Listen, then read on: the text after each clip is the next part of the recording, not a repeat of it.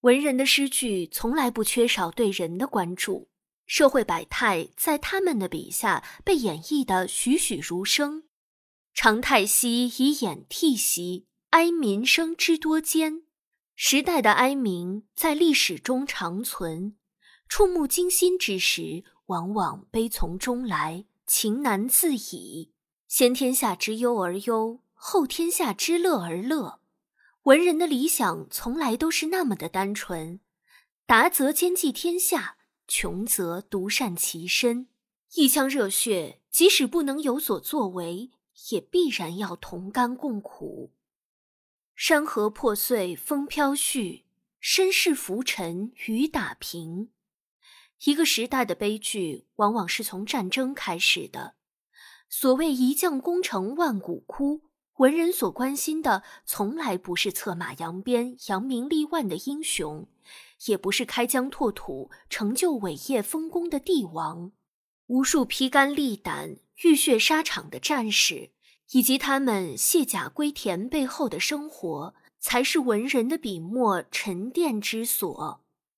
人生自古谁无死？留取丹心照汗青。或是捐躯赴国难，视死忽如归的坚定心志；或是愿得此身长报国，何须生入玉门关的视死如归。文人心中的家国热诚，就像一团火。愈燃愈烈，一个个名字被时间铭记，他们的精神跨越千年，青史永存。老母与子别，呼天野草间。无数志士投笔从戎的背后，那些被迫披甲执戈、抛妻弃子走向战场的人们，却在滚滚的烟尘中哀鸣：爷娘妻子走相送。尘埃不见咸阳桥，牵衣顿足拦道哭，哭声直上干云霄。等到尘埃落定，他们能留下来的，或许只是一点残存的记忆。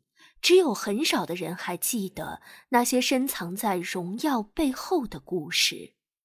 位卑未敢忘忧国，战火未息，心中难安。家国情怀深深地烙印在人们心中，即便时日无多，心中所愿仍是乾坤安宁。留下遗言道：“王师北定中原日，家祭无忘告乃翁。”